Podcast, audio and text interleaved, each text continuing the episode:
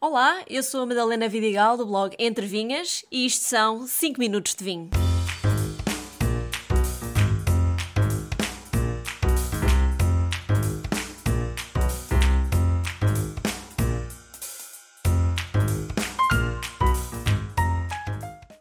Bem-vindos a mais 5 minutos de vinho e hoje vou falar de algo muito importante para se poder provar um bom vinho, ou seja, o copo.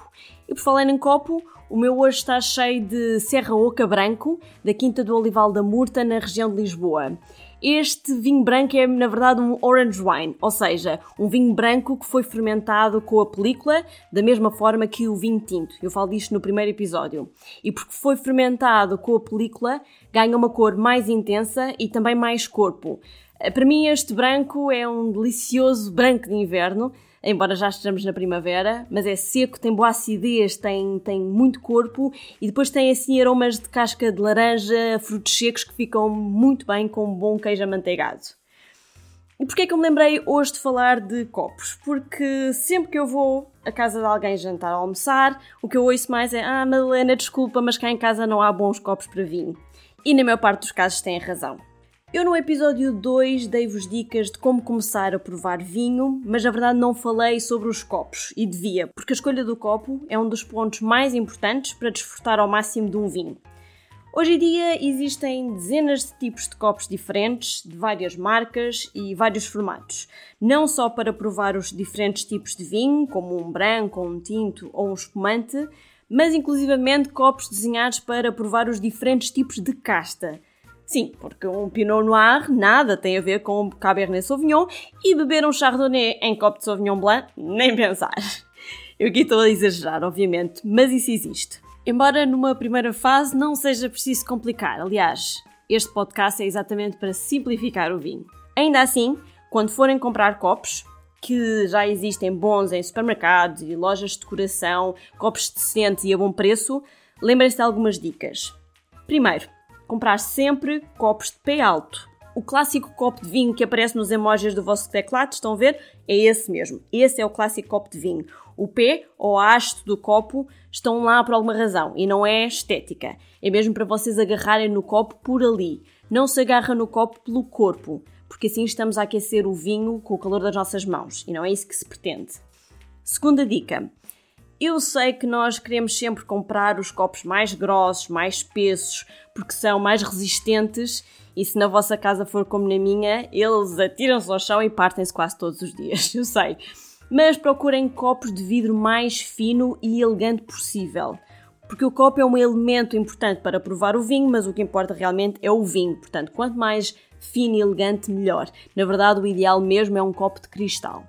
Terceira dica: comprem pelo menos dois tamanhos ou dois formatos de copo diferente. Posso dizer-vos que já foi criado há uns anos o copo universal ISO e que foi exatamente feito para se adaptar a todos os tipos de vinho e podem comprar esse. Mas se estão a ouvir este podcast é porque querem fazer um upgrade no vosso conhecimento de vinhos, portanto recomendo ir um bocadinho mais longe.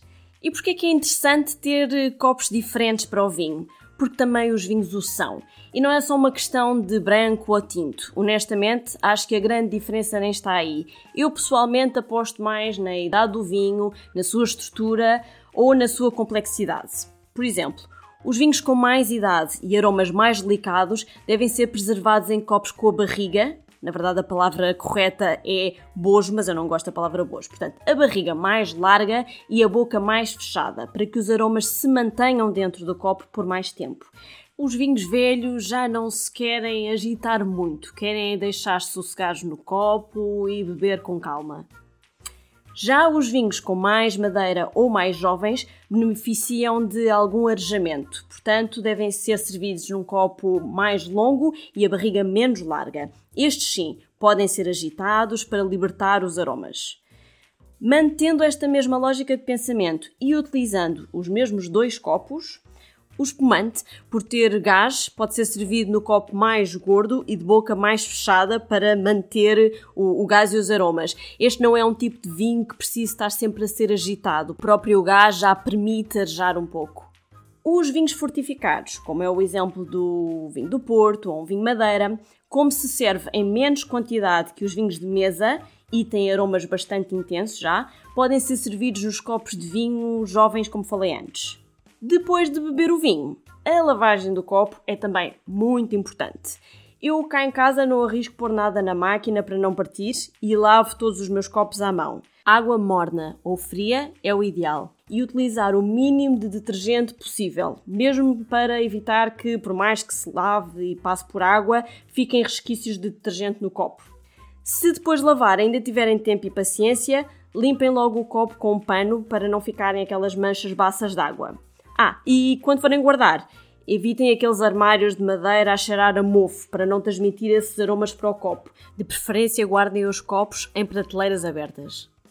Se ficou alguma dúvida sobre copos ou sobre qualquer outro tema no vinho, já sabem, podem enviar as vossas perguntas para o meu e-mail madalena.entrevinhas.com ou através do meu Instagram, Entrevinhas. Por agora, resta-me levantar o meu copo, fazer um brinde a todos e até à próxima semana.